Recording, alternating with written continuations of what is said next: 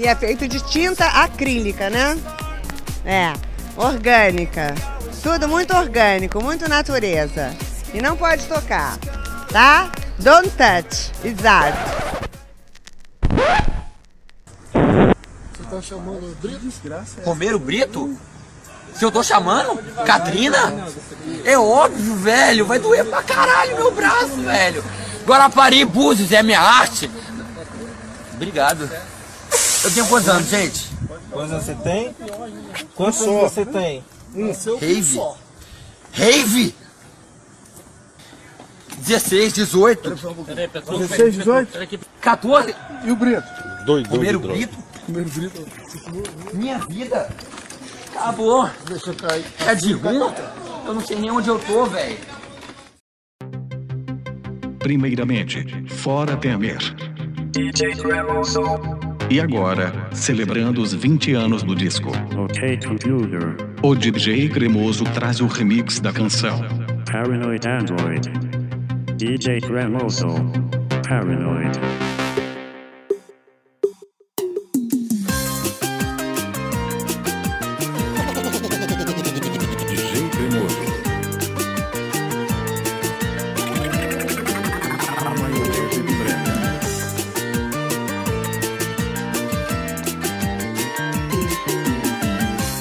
Este programa faz parte da campanha O Podcast é Delas 2019, uma iniciativa criada para inserir e promover mais mulheres na mídia podcast. A campanha ocorre sempre no mês de março e essa é sua terceira edição.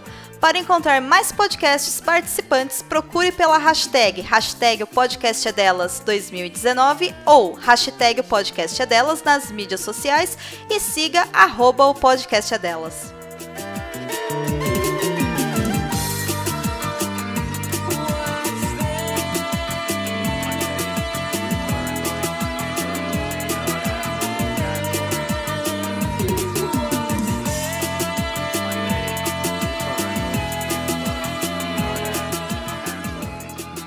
Ok, ok. Aqui é a Lana e esse é o Pataquadas. Pataquada, que significa presepada, palhaçada, tolice, traquinagem, fazer arte. Aqui você fica sabendo das notícias mais quentes do mundo da arte.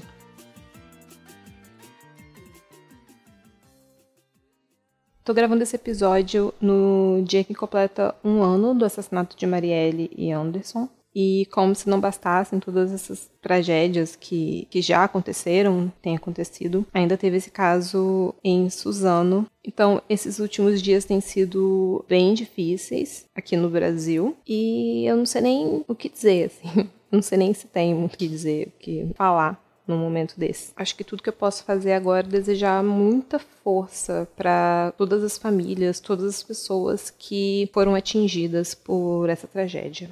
Bom, agora respirar fundo e meio num estilo Jornal Nacional que apresenta uma tragédia e depois Agora, esportes. Bom, vamos para as notícias do dia. E lembrando sempre que todas as notícias estarão linkadas no post.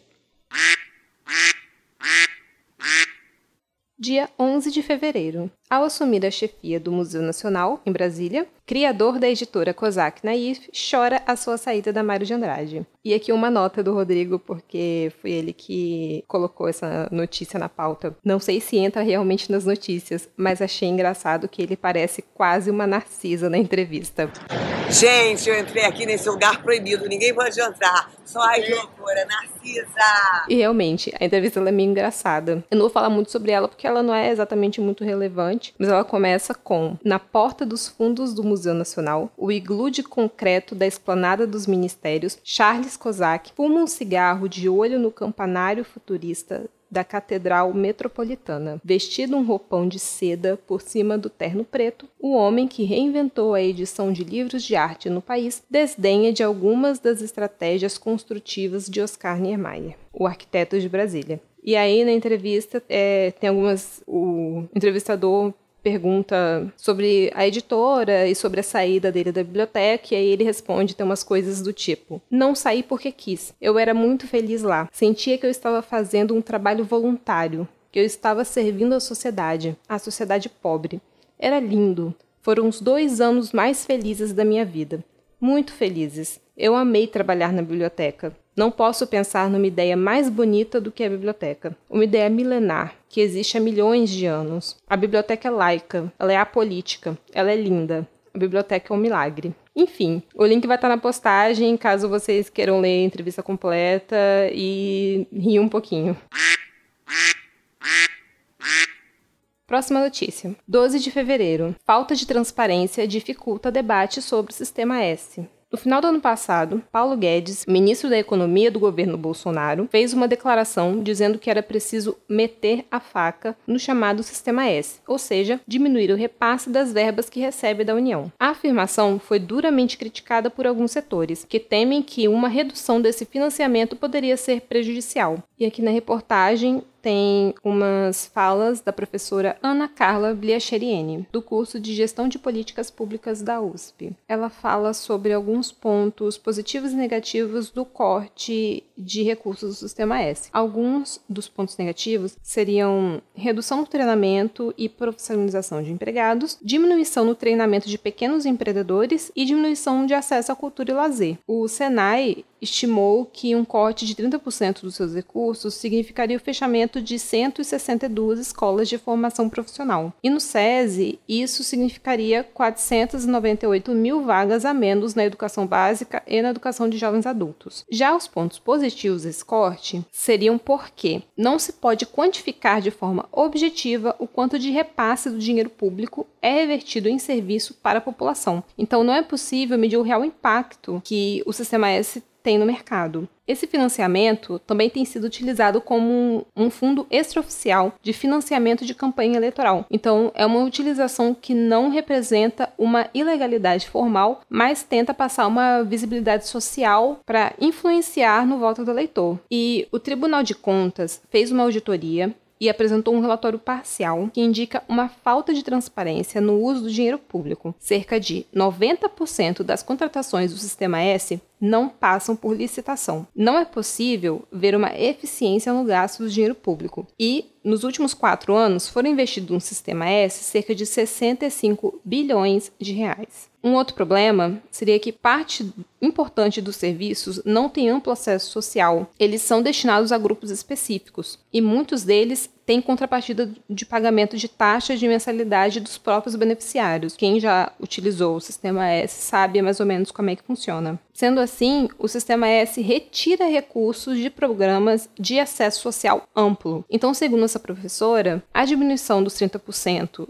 de verba não resolve todo o problema do sistema S, porque ele se mostra um sistema não transparente e não universal. O fato do sistema S receber dinheiro público exige que eles sejam absolutamente transparentes, e o que eles não são no caso. Mas só diminuir essa verba não necessariamente resolve o problema. E aquela coisa, poderia ser algo positivo se essa verba é, cortada fosse realmente destinada a programas de amplo acesso social educação pública, saúde pública, etc. Só que a gente sabe que esse não é exatamente o foco do atual governo. Então, isso acaba sendo mais negativo do que positivo no nosso atual cenário.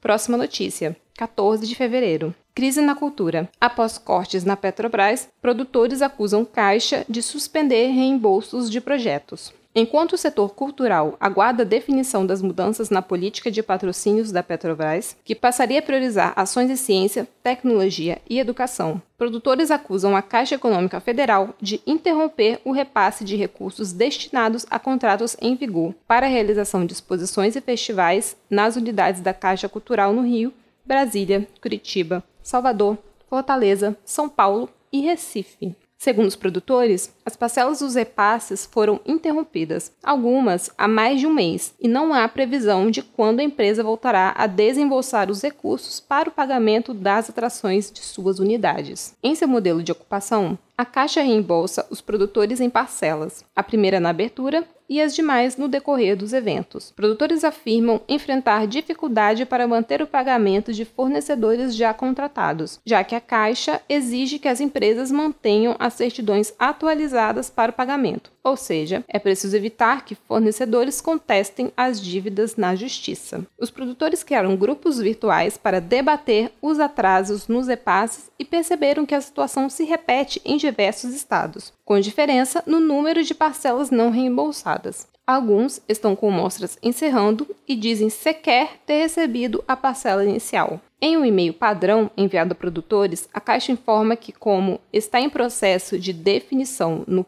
do Plano Integrado de Comunicação, Marketing e Patrocínio para 2019, os contratos novos estão temporariamente suspensos. Alguns dos envolvidos temem entrar em falência, caso os atrasos se transformem em calote. Procurada, a Caixa informa em nota que os contratos de patrocínio do banco estão sob análise. Demandas relativas aos patrocínios e seus desdobramentos são tratadas diretamente com os proponentes ou patrocinados. Já em relação ao programa Petrobras Cultural, as notícias não são mais animadoras para o setor. Muitos produtores temem não renovar contratos ou mesmo ter os que estão em vigor reincididos após a estatal anunciar uma mudança em sua política de patrocínios. Em nota, a empresa anunciou na última terça-feira que está revisando sua política de patrocínios e seu planejamento de publicidade em alinhamento ao novo posicionamento de marca da empresa, com foco em ciência, tecnologia e educação, principalmente infantil. Os contratos atualmente em vigor estão com os desembolsos em dia. Maior programa de patrocínio do setor do, no país, o Petrobras Cultural apoiou mais de 4 mil projetos desde o seu início em 2003 e chegou a ter mais peso para os produtores do que o hoje extinto Ministério da Cultura. Em meio à expectativa de novos cortes,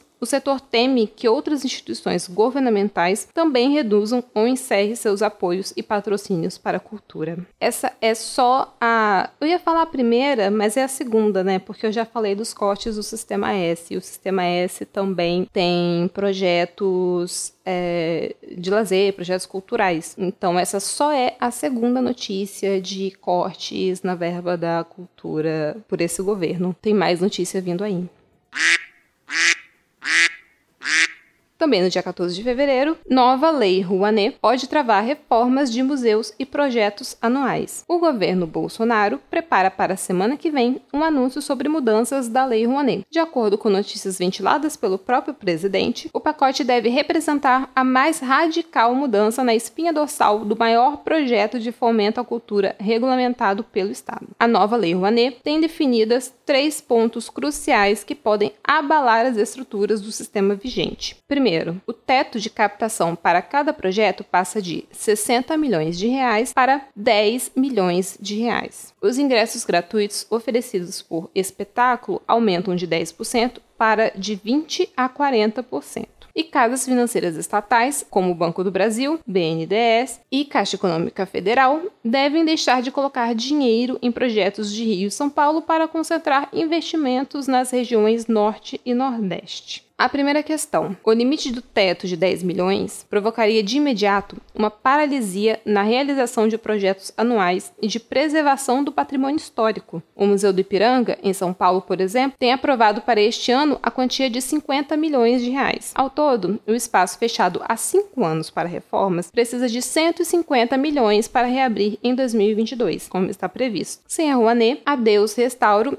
e revitalização do museu, diz uma fonte que não quer se identificar. Outros que sofreriam com a redução são o Museu da Manhã, no Rio, que pediu 43,3 milhões de reais, o Instituto Tomi Otaki, em São Paulo, 31,4 milhões, a OSESP, 31,3 milhões, Instituto Cultural Inhotim, 28 milhões, o MASP, 29 milhões, e a Fundação Bienal de São Paulo, 28 milhões. Em nota, o MASP dá sua posição. Os patrocínios vindos da lei são essenciais para a manutenção da grade curatorial e das atividades. Ao longo dos anos, a lei se consolidou como instrumento de desenvolvimento. A Pinacoteca do Estado, que tem aprovado para captação em 2019 o valor de R$ 16.673.737,89 se coloca por meio do diretor de Relações Institucionais, Paulo Vicelli. O volume captado tem crescido ano a ano graças ao reconhecimento da sociedade com relação ao sério e responsável trabalho que a Pinacoteca vem realizando. 40% do nosso orçamento é oriundo da captação via leis de incentivo e é com esse recurso que o museu consegue promover eventos e ações culturais relevantes. O Instituto Tomiotaki conta também com um plano anual e, atualmente, a Rouanet representa cerca de 80% de todo o orçamento. Para este ano, foi arrecadado até o momento 5,5 milhões de reais. Por meio de sua assessoria, o MASP disse esperar uma posição oficial do governo para entender o que as mudanças causariam. Há dois projetos aprovados para captação: o Plano Anual de 2019 de 28 milhões de reais e um de obras estratégicas de revitalização do edifício e ações de preservação e difusão dos acervos museológico e documental, visando a preservação de longo prazo, com 23 milhões de reais até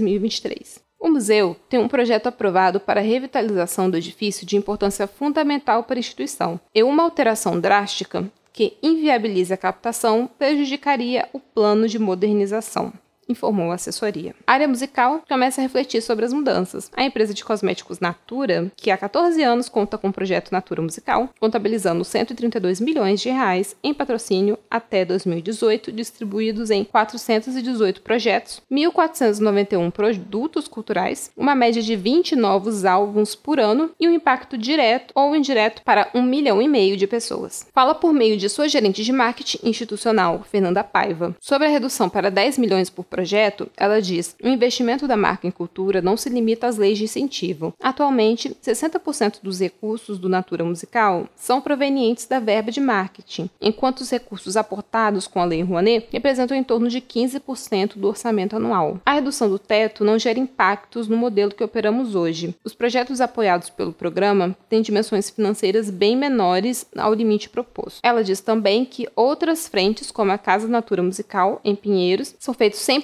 com verba de marketing. Aqui na sequência tem uma fala do Roberto Medina, o idealizador do Rock in Rio, mas eu me recuso a falar. Enfim, se vocês quiserem, leiam a matéria. Ele não fala nada demais também, mas enfim, prefiro pular. Next. Na dança, o diretor executivo da companhia de dança Débora Coker, João Elias, fala da gratuidade do ingresso subindo até 40%. Para isso se efetivar, o governo teria que comprar mais espetáculos para as contas fecharem. E sobre a redução do teto para 10 milhões, acho justo. Todos têm que ter sua cota de sacrifício. Isso.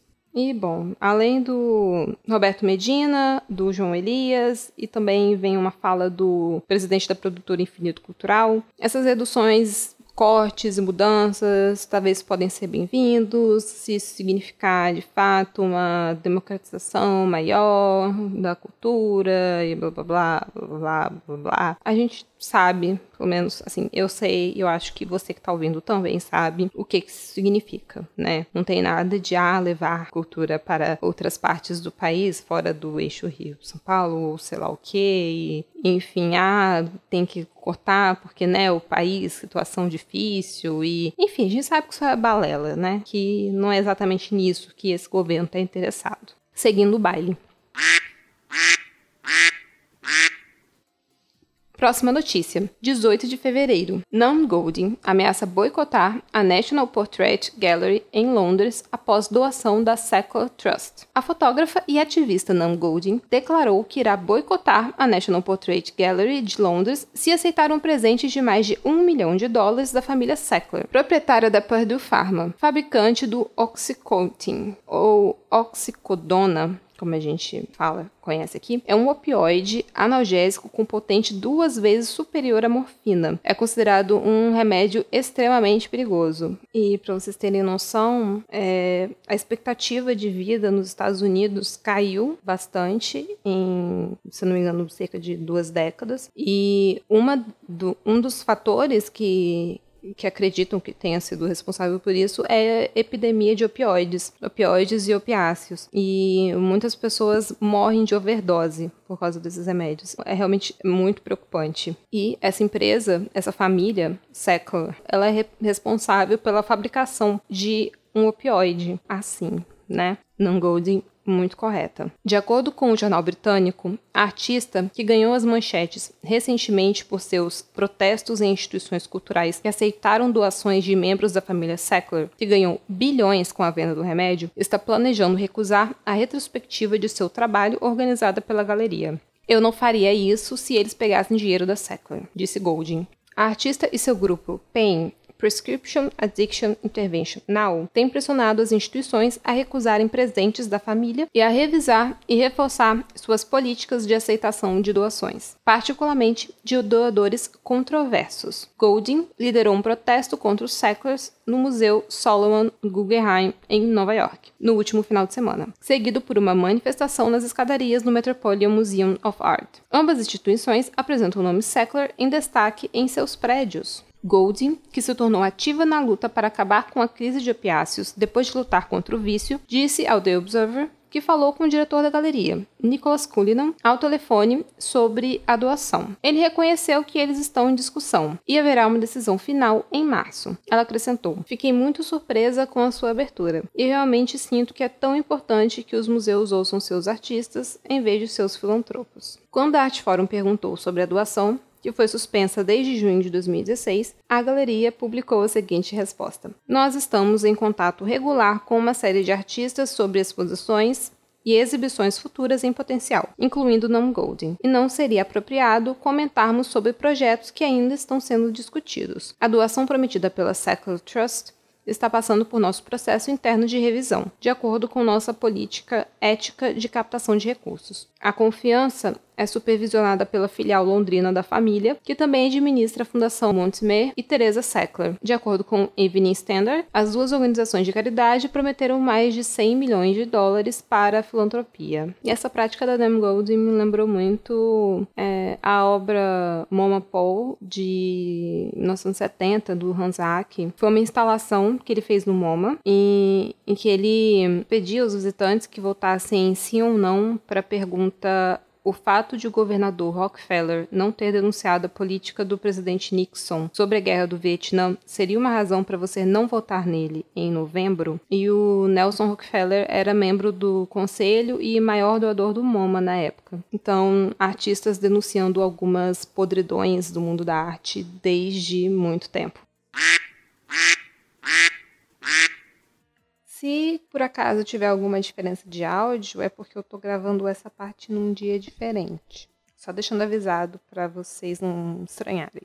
20 de fevereiro. Cidade Universitária terá releitura em mosaico de obra famosa de Portinari. Nota do nosso host. Caralho, que troço brega. A partir de outubro de 2020, quem passar pela cidade universitária no Butantã, na zona sul da capital, poderá contemplar o trabalho de Cândido Portinari, um dos principais artistas plásticos brasileiros. Liderado por dois portugueses, o escritório de arquitetura paulistano Oficina de Mosaicos criará uma releitura da obra Guerra e Paz, em forma de mosaico, para ficar exposta permanentemente na USP. O objetivo da iniciativa é valorizar a cultura brasileira, levando arte a espaços públicos. Esse projeto tem um apoio do filho de Portinari, João Portinari. É algo muito importante para a cultura do país. Tem que ter caráter educativo. Gostaríamos que os painéis fossem muito visitados pelas escolas, pelas crianças afirma a arquiteta Isabel Ruas Pereira Coelho, de 65 anos, uma das sócias do escritório. Guerra e Paz representa a população brasileira. A versão original da obra, dois painéis de 14 metros de altura por 10 de comprimento, fica na sede da Assembleia Geral da Organização das Nações Unidas,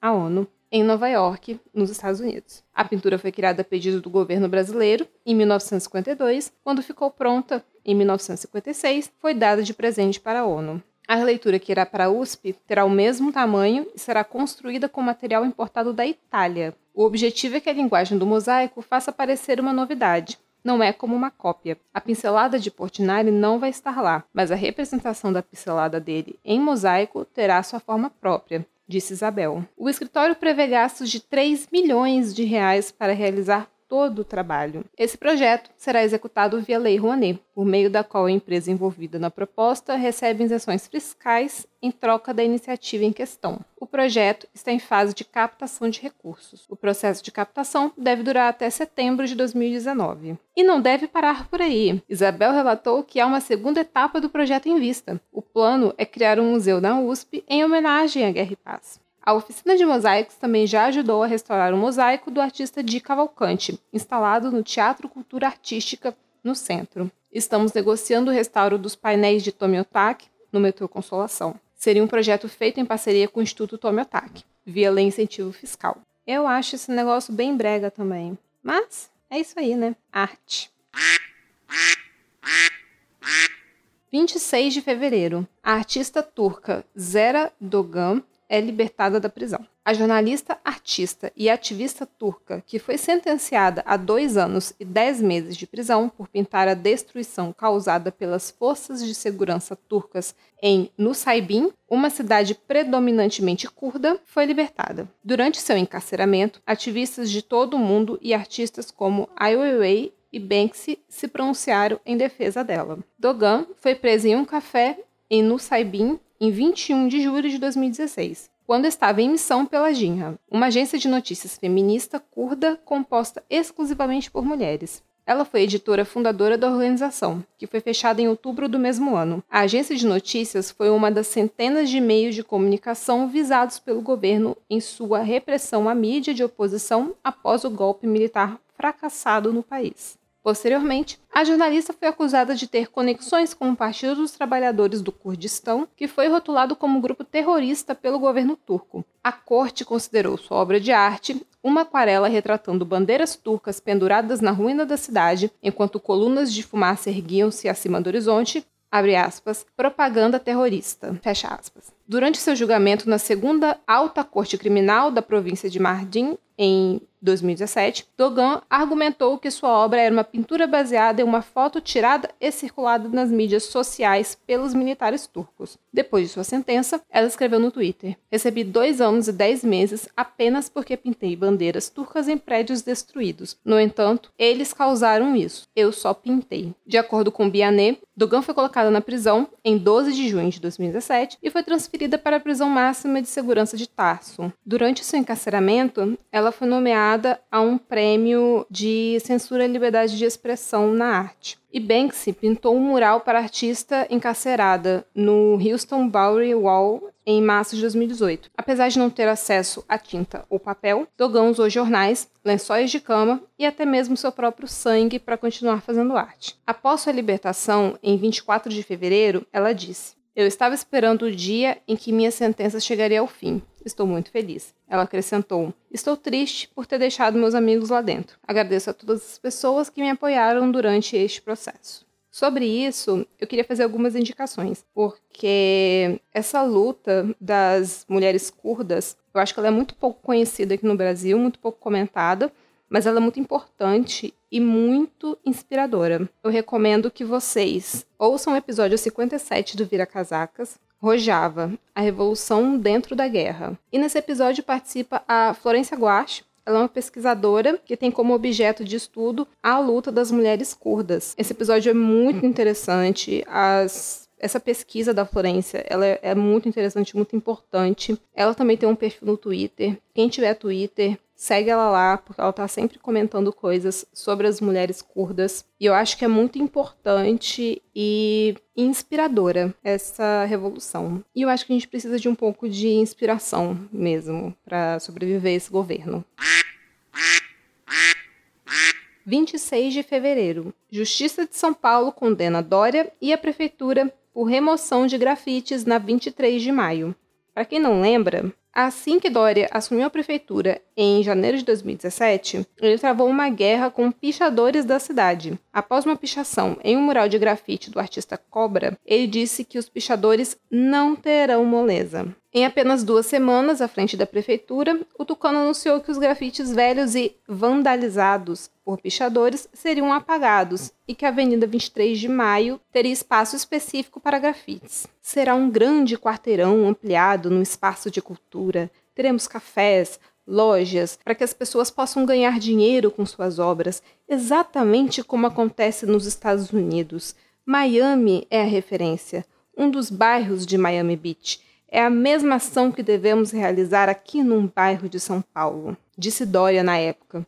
O projeto nunca saiu do papel. Esse caso gerou uma série de protestos, diversos artistas, e entrou na justiça. E, esse ano, o Tribunal de Justiça de São Paulo condenou a prefeitura e o ex-prefeito João Dória, do PSDB, pela remoção dos grafites na 23 de maio e eles foram condenados ao pagamento de uma indenização de R$ 782.300. que será revertida ao Fundo de Proteção do Patrimônio Cultural e Ambiental Paulistano, a FUNCAP. A Prefeitura de São Paulo disse que não foi notificada, mas assim que for oficialmente comunicada, irá recorrer da decisão. E em sua decisão, o juiz argumenta que uma sociedade plural exige que o exercício da liberdade de um cidadão não exclua ou amesquinhe o exercício da liberdade de outro. Ele escreve, por exemplo, como seria absurdo se outra parcela da sociedade paulistana desgostar da arquitetura brutalista do MASP e exigisse que apagassem o Museu da Paisagem Urbana. Ele defende que a decisão tem o objetivo de proteger a dimensão coletiva da arte urbana como expressão artística da comunidade periférica da cidade de São Paulo. No texto de sua decisão, o magistrado cita de Simone de Beauvoir Amário de Andrade. A sensibilidade poética, a meu ver, é a que melhor traduz a dimensão do que se pretende salvaguardar na presente demanda. E cita um trecho da música do cantor paulistano crioulo. Não existe amor em SP, um labirinto místico onde os grafites gritam. Enfim, agora a gente vai ver se essa indenização realmente vai ser paga. Bom, a prefeitura está recorrendo. Acho bem possível que não dê nada, mas aguardemos. Dia 27 de fevereiro, a lua de Tarsila do Amaral chega ao MoMA e consagra a brasileira no panteão modernista. Um cacto solitário, cuja figura sugere a de um ser humano, ergue-se ante uma noite de lua minguante, em uma tela de 110 por 110 centímetros. A Lua, quadro de 1928, considerado um marco da pintura antropofágica de Tarsila do Amaral, foi comprada pelo Museu de Arte Moderna de Nova York, o MoMA, por aproximadamente 20 milhões de dólares, cerca de 74 milhões de reais. A obra, que representa o rompimento definitivo da artista com a tradição da pintura, converteu-se na mais cara já vendida de um artista brasileiro, superando o Vaso de Flores, de Guinar, arrematado em um leilão em 2015 por 5,7 milhões de reais, e alçou sua autora ao pedestal definitivo dos pintores modernos internacionais. A compra acontece um ano depois de que o MoMA realizou a primeira grande retrospectiva da brasileira em Nova York, reunindo 130 obras de Tarsila. Na ocasião, a tela não estava disponível para empréstimo, devido a questões familiares. Anne Tenkin, curadora-chefe de pintura e escultura do MoMA, conta que os curadores da retrospectiva ficaram deslumbrados com a lua e que tiveram muita sorte em encontrá-la agora. Sempre fomos conscientes de que seria difícil encontrar uma boa pintura do período antropofágico ainda disponível, afirmou Tenkin durante o anúncio da aquisição, referindo-se às telas do fim da década de 1920 que estão em coleções de museus brasileiros ou acervos privados. Depois da famosa Abaporu, de 1928, a principal tela desse período é Urutu, o Ovo, que pertence à coleção Gilberto Chateaubriand, exposta no Mando Rio. A Lua é considerada a primeira pintura da mais importante modernista da primeira geração, como destaca o MoMA em uma nota. Com ela, Tarsila construiu o casamento definitivo entre a vanguarda artística europeia e a tradição brasileira. O tom onírico da lua é como um surrealismo made in Brasil, no qual destacam-se as cores fortes e o primeiro plano é ocupado por um elemento essencialmente nacional, um mandacaru. Aqui, na versão de um corpo que conjuga animal e vegetal em uma só figura surrealista. A partir do dia 4 de abril, 120 obras da artista formarão a maior retrospectiva de Tarsila Amaral em solo brasileiro, reunidas em uma exposição Tarsila Popular, que será inaugurada no Museu de Arte de São Paulo, Assis Chateaubriand, o MASP. No site do MoMA, tem uma discussão entre a Anne Tenkin, que eu citei, curadora-chefe de pinturas e esculturas, e a Lia Dickerman, a diretora de editorial e conteúdo. Elas falam um pouco sobre esse trabalho e a jornada dele dentro do MoMA. E o que me chamou a atenção nesse diálogo foi que a Lia Dickerman pergunta a Anne Tenkin como surgiu a ideia de adquirir um trabalho da Tarsila. E aí a Anne cita aquela exposição que eu já citei na notícia, que no ano anterior eles fizeram uma exposição no MoMA chamada Tarsila do Amaral, inventando arte moderna no Brasil.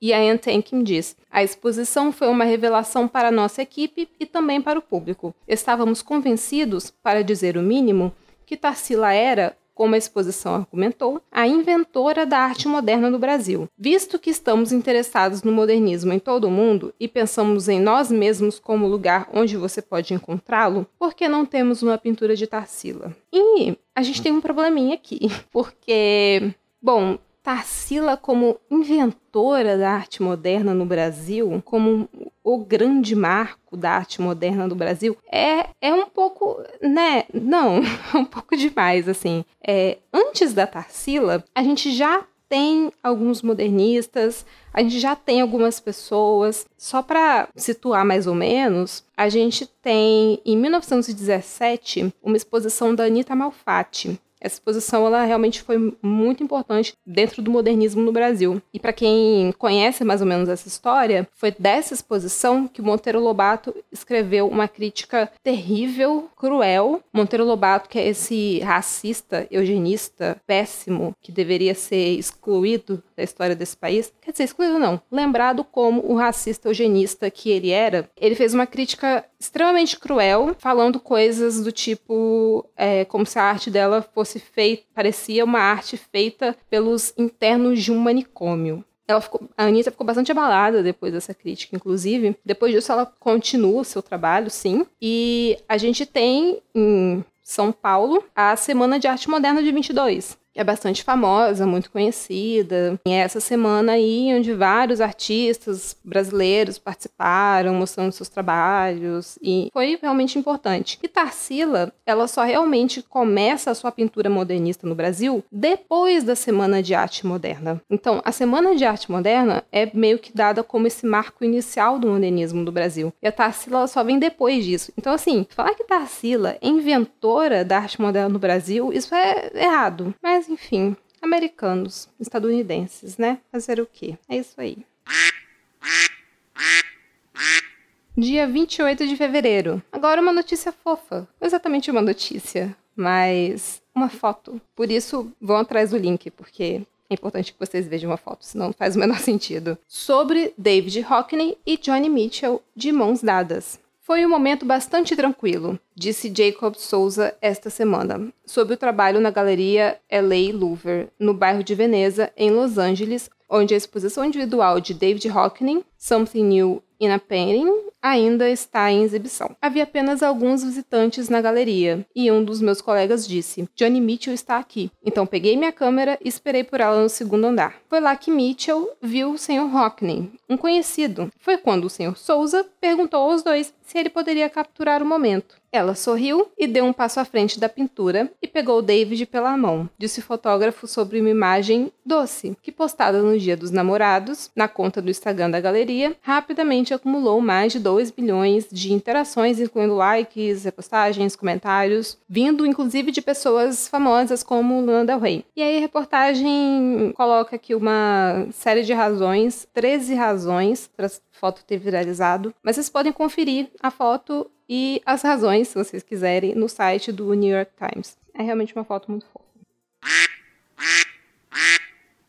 Ainda no dia 28 de fevereiro, Belas Artes, sem patrocínio, mostra como a cultura é a primeira a perder em tempos de cobertor curto. Aquilo que eu venho sempre citando aqui, não é? O cinema Caixa Belas Artes, um dos mais famosos cinemas de rua do país, localizado em São Paulo, amanheceu nesta quinta-feira como apenas Cine Belas Artes. A direção do estabelecimento, que reabriu em 2014 depois de passar três anos fechado, anunciou na terça-feira que a Caixa Econômica Federal deixará de patrociná-lo. Em busca de um novo patrocinador, André Stern, coordenador da direção do local e ex-secretário de Cultura da cidade de São Paulo, informa que, caso não surja uma nova parceria, o cinema pode fechar dentro de dois meses. Os cinemas de rua representam apenas 10% das 3.223 salas de exibição em todo o Brasil, de acordo com a Agência Nacional de Cinema, a Ancine, totalizando 344 salas. No último ano, pelo menos oito deles, todos independentes, ou seja, que funcionam com financiamento próprio ou graças a patrocínios, fecharam as portas em todo o país. A notícia do cancelamento do patrocínio da Caixa chega em um momento de intenso debate e especulação sobre o futuro das políticas culturais no Brasil. Já na década de 1990, a Petrobras patrocinava produções nacionais. Carlota Joaquina, A Princesa do Brasil, filme que marcou a retomada do cinema nacional em 1995, e O Quatrilho, indicado ao Oscar em 1996, foram as primeiras produções cinematográficas que contaram com o apoio da estatal. Para Fábio Sesnick, advogado especializado em leis de fomento à cultura, como a Lei Rouanet, as estatais são fundamentais no desenvolvimento cultural do país. Desde a redemocratização e com a criação de incentivos fiscais, essas instituições foram parceiras dos vários ministérios da cultura. Vieram delas, por exemplo, alguns editais para descentralizar os recursos do eixo Rio-São Paulo. Fora desse eixo, outros centros culturais enfrentam dificuldades para manter as portas abertas. É o caso de museus históricos em Minas Gerais, como o Museu de Santana, em Tiradentes, e o Museu do Oratório, em Ouro Preto que devem encerrar as atividades em março por falta de patrocínio e recursos para manutenção, de acordo com Ângela Gutierrez, diretora do Instituto Gutierrez, que administra os museus. Os acervos de ambas instituições foram doados ao Instituto do Patrimônio Histórico e Artístico Nacional, o IFAM, e possuem entrada gratuita para habitantes locais, estudantes, professores e visitantes acima de 70 anos. Para os demais, é cobrado o ingresso no valor de 4 reais. Agora, continuando nessa mesma linha, 1 de março, sob Bolsonaro, revisões de patrocínios na cultura põem em xeque 128 milhões de reais. O governo Bolsonaro está causando apreensão por conta da revisão na política de patrocínios na Caixa Econômica Federal, do Banco do Brasil, do BNDES, da Petrobras e dos Correios estatais que juntas destinaram ao menos 128 milhões à cultura no ano passado. A gestão está sendo marcada pela previsão de cortes e por atrasos em pagamentos em contratos em vigor com produtores. A Secretaria de Comunicação do Governo, SECOM, por meio de seu departamento de mídia, também vem solicitando às gerências de cultura dessas empresas detalhamentos mais completos dos projetos selecionados em editais. A informação foi passada por diversos funcionários das estatais e também por produtores culturais que, de alguma forma, já se sentem atingidos pela redução de marcha no incentivo e no fomento às artes. Segundo a SECOM, porém, não se trata de cortes, mas sim de uma reavaliação das aplicações de recursos. É corte que chama, né?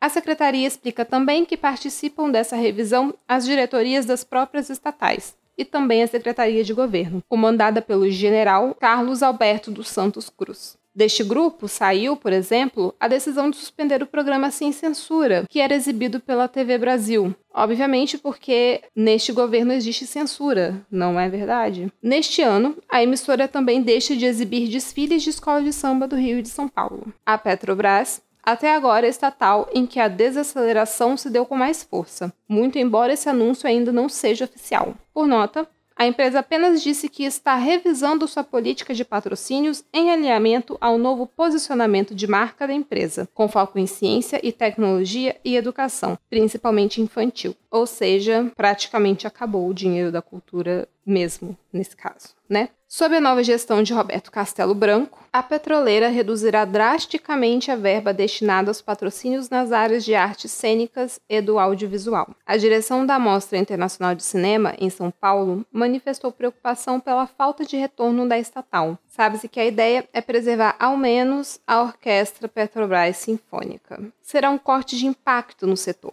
Os contratos, alguns deles vigentes até 2021, estão sendo respeitados, diz a assessoria de imprensa da empresa. Mas não há, até o momento, previsão nem de renovações com os proponentes das áreas citadas, nem tampouco projeção de novos contratos. Em sua conta no Twitter, porque esse é o novo canal de comunicação oficial do presidente da República, né? É o Twitter. No início do mês, o presidente Mijair Bolsonaro disse que determinou a revisão de contratos de patrocínio e que o financiamento de atividades culturais não deve estar a cargo de uma petrolífera estatal. Segundo o texto do presidente, a soma dos patrocínios dos últimos anos passa de 3 bilhões de reais. Bilhões. A Petrobras não confirma esse valor. Os contratos vigentes de patrocínio na área somam cerca de 450 milhões. Mais de 4 mil projetos foram patrocinados desde 2003 não foi o primeiro equívoco de Bolsonaro. Ele também, jura, ele também divulgou pelo Twitter.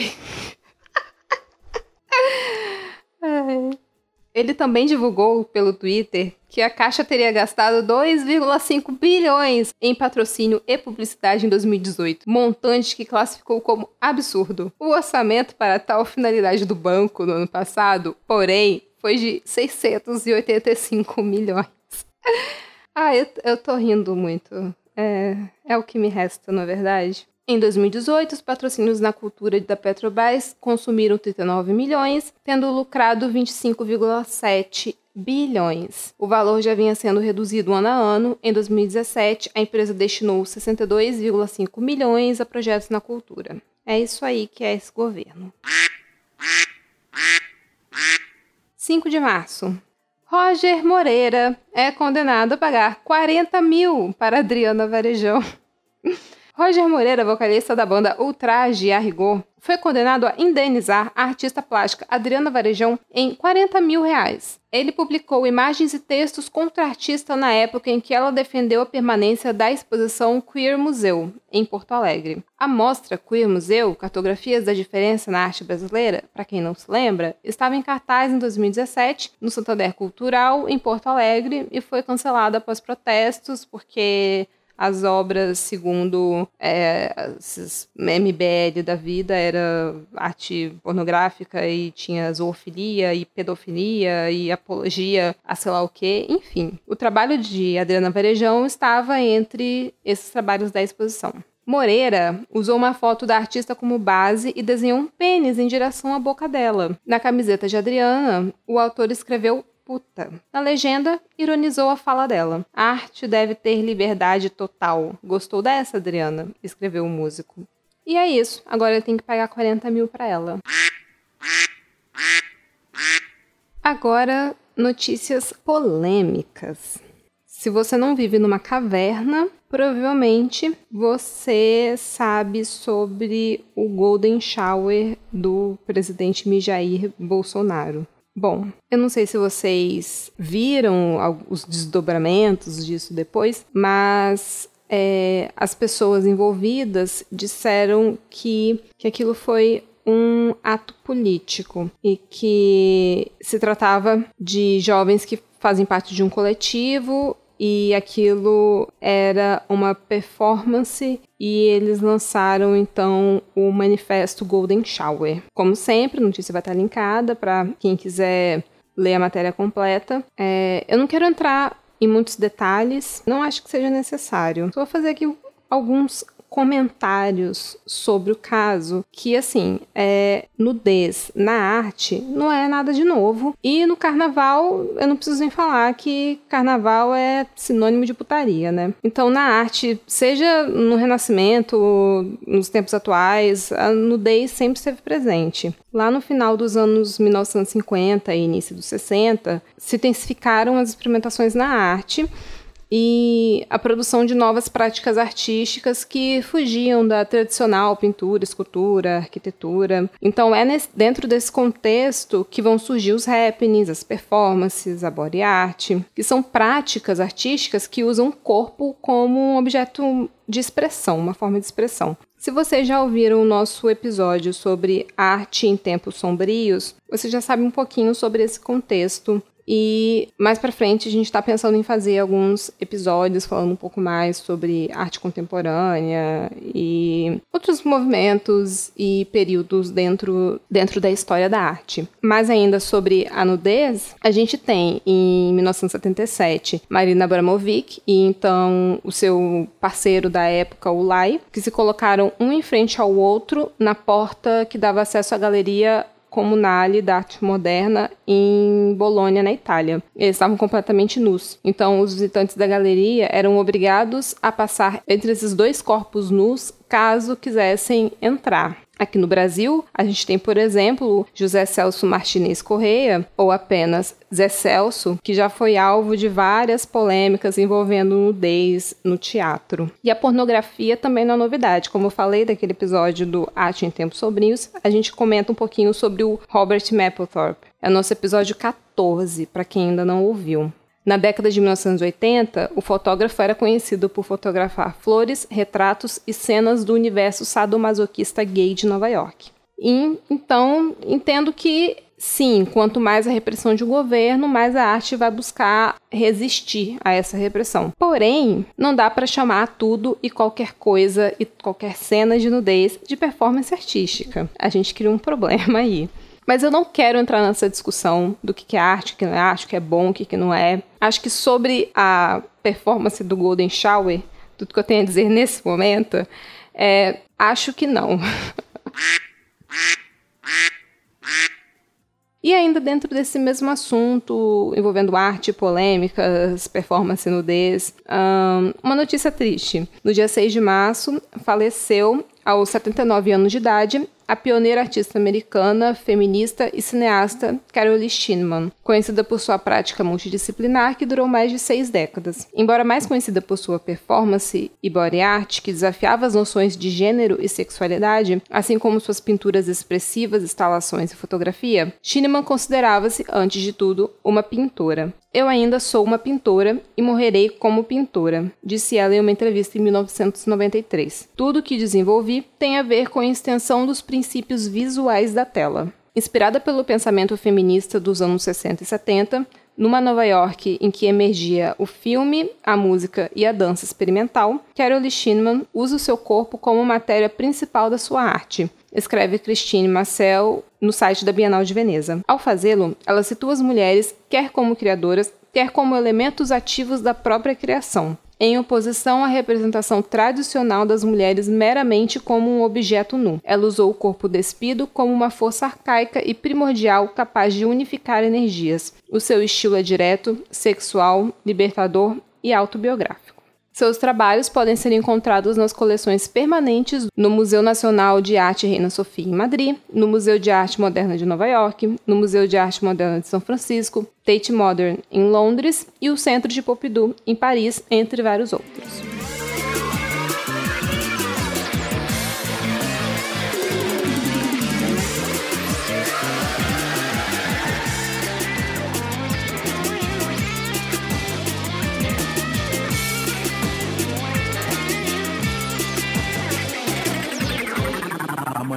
Do Brega.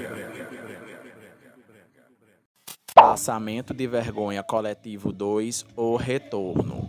Aquecimento inicial bolsomínico, pisadinha contra a democracia, saudação ao Hitler tropical, elevação de bolsomínio alienado, e zaga. Mirei nas bichas, atirei, mirei nos índios, atirei, mirei nos negros, atirei, mirei nas manas, atirei. Atirei no cachorro de rua, voltei com minha arma na urna. Mais uma vez atirei, peipei, matei mais um gay. Mexidinha lateral das fake news, passinho debochado contra nordestinos, soco frontal alongado contra cotistas, disparo de imbecilidade superior, se a entrevista melhorei, se é debate piorei. Olha o atestado, olha o atestado. Se a entrevista melhorei, se é debate piorei. Olha o atestado, olha o atestado.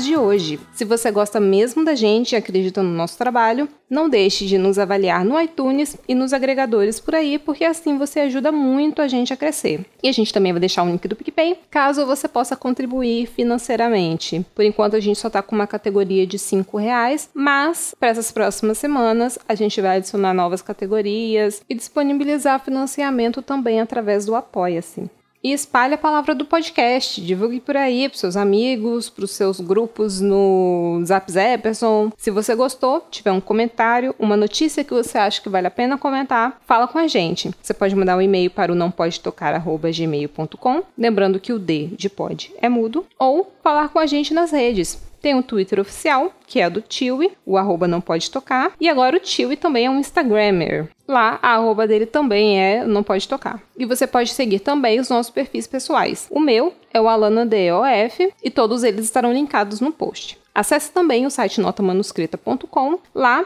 além de encontrar os nossos episódios, você também encontra contos, crônicas e outras produções dos nossos participantes. E por hoje é só. Tchau!